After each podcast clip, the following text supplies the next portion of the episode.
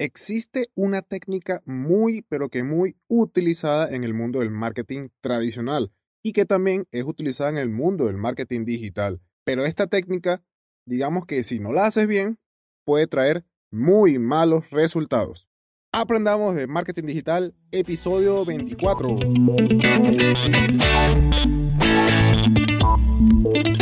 Bienvenido o bienvenida a un nuevo episodio de Aprendamos de Marketing Digital, el podcast en el que aprenderemos juntos tips, secretos, consejos y más del mundo del marketing digital. Hoy es viernes 22 de mayo del 2020 y bueno, comenzamos este episodio saludando a un oyente que nos dejaba un comentario en la aplicación de iBox. Gracias Jimmy por ese comentario. Aquí seguimos trayéndote siempre lo mejor para que todos aprendamos de marketing digital. Y bueno, continuemos con lo que toca hoy. Hoy es viernes y el cuerpo lo sabe, ustedes lo saben, hoy toca marketing, puro y duro. Vamos a hablar de una técnica muy utilizada dentro del marketing tradicional y también utilizada dentro del marketing digital. Bastante potente, por cierto, y que ayuda a posicionar tu marca frente a la competencia. Hablo de la estrategia comparativa o competitiva. Esta estrategia busca hacer una comparativa entre marcas que tiene el objetivo de resaltar las ventajas, los beneficios de los productos y servicios tuyos comparándolos con los que ofrece tu competencia. Además, esta técnica también te permite posicionarte frente a un competidor mucho más conocido, ya que aprovechas el poder de su marca, el poder de la competencia, para generar tráfico hacia tu artículo.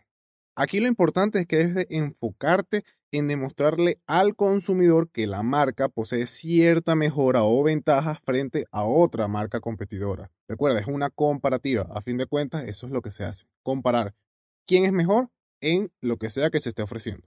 Pero esta técnica tiene ciertas complicaciones si no lo haces bien. Es una estrategia de alto, altísimo riesgo, ya que puede generar incluso el efecto contrario del deseado y que no sea muy bien asimilada por la audiencia. Por eso, para implementar esta estrategia debes hacer lo siguiente. Primero, decir la verdad y nada más que la verdad. Si bien es cierto que vas a comparar tu marca con otra, debe existir sinceridad. Lo primero que debes preguntarte es, ¿realmente tu producto, tu servicio o tu marca es mejor que la otra? Y no me respondas que sí, porque ellos no son como tú, que tú tratas de mejorar a los clientes. No, no, no. Debes responder a esta pregunta de una forma mucho más objetiva con datos reales que validen lo que tú estás diciendo. Muy similar al punto anterior es que puedes y debes, de hecho, estudiar a detalle la marca o la empresa que va a ser comparada. Adquiere su producto, su servicio, visita sus oficinas, ubica testimonios de clientes que han tenido o que han pasado por esta otra marca o que han comprado ese otro producto. Asegúrate de saber cuál sería la experiencia de un cliente, ¿ok? Y así tendrás mejores bases para realizar una comparación más objetiva. Y lo mejor de todo es que lo vas a hacer desde el punto de vista del cliente, que esto es bastante importante, de hecho, porque lo ideal es al momento de tú hacer algo, hacerlo desde el punto de vista del cliente. Y por último, y bueno, algo bastante, bastante importante, como te lo mencionaba antes, esta estrategia es de alto riesgo y puede que salgan las cosas al revés. Por ello, Debes prepararte para recibir respuestas de otras personas, críticas o incluso una reacción de la propia marca que está siendo comparada con la tuya. Si esto sucede, debes saber cómo gestionarlo de la mejor manera posible.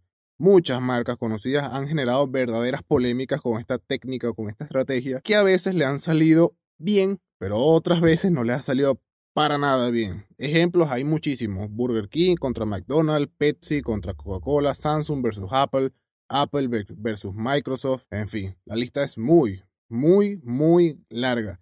Pero sí debes tomar en cuenta esto, ¿ok?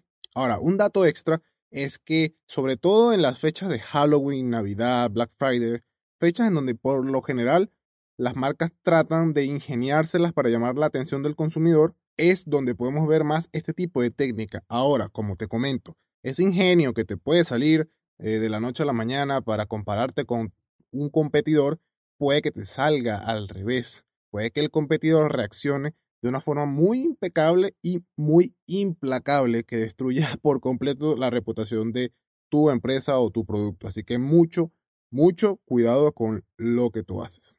Si estás comenzando, si de repente tienes una empresa pequeña, un producto que no lo conoce mucha gente, no hagas esto con marcas grandes. No lo hagas. Deja que tu producto sea conocido, que sea validado en el mercado, que de repente ya tengas testimonios, que ya sepas qué opinan las personas de tu producto y una vez que tengas ya cierto recorrido, que ya las personas te conozcan, puedes comenzar a hacer ciertas comparativas, pero no te compares si, por ejemplo, tú eres un restaurante pequeño, no te compares con un restaurante enorme, súper eh, reconocido, porque la verdad que muchas veces las respuestas que puedes tener del público, ni siquiera de la marca que está siendo comparada, sino del público, pueden ser bastante duras. Así que bueno, te recomiendo que empieces con calma, hagas comparativas muy pequeñas de cierto tipo de servicio, algún producto muy pequeño, algo muy básico, cuáles serán las ventajas tuyas con respecto al otro, sin agredir tan directamente a la otra marca, porque esto se hace mucho en marcas grandes, pero marcas pequeñas no es para nada recomendado. Como te digo, te puede salir todo como no debería de salirte. Y con esto hemos llegado al final del episodio del día de hoy. No se olviden que pueden ubicarme en las diferentes redes sociales como arroba Miguel. Facebook, Instagram, Twitter, todas ellas. También pueden ubicar la cuenta de la agencia de marketing digital arroba estudio 93 marketing. Allí también hay bastante contenido y lo mejor de todo es que es 100% gratuito. Si te gustó, si te encantó, si te fue de utilidad o simplemente quieres apoyarme, te invito a que hagas como hizo Jimmy y me regales una valoración o un comentario en la aplicación de podcasting que utilices para escucharme, ya sea Apple Podcasts, Google Podcasts, iBox, Spotify, Spreaker, Teaser, cualquiera de ellas, no hay ningún problema. Déjame un comentario de qué te ha parecido este episodio. Y bueno, nos vemos nuevamente la próxima semana, el lunes, con un nuevo episodio. ¿Por dónde? Por tu aplicación de podcast favorita. Recuerda que siempre es mejor dar que recibir. Un saludo a todos y a todas. Feliz fin de semana y hasta el lunes. Chao.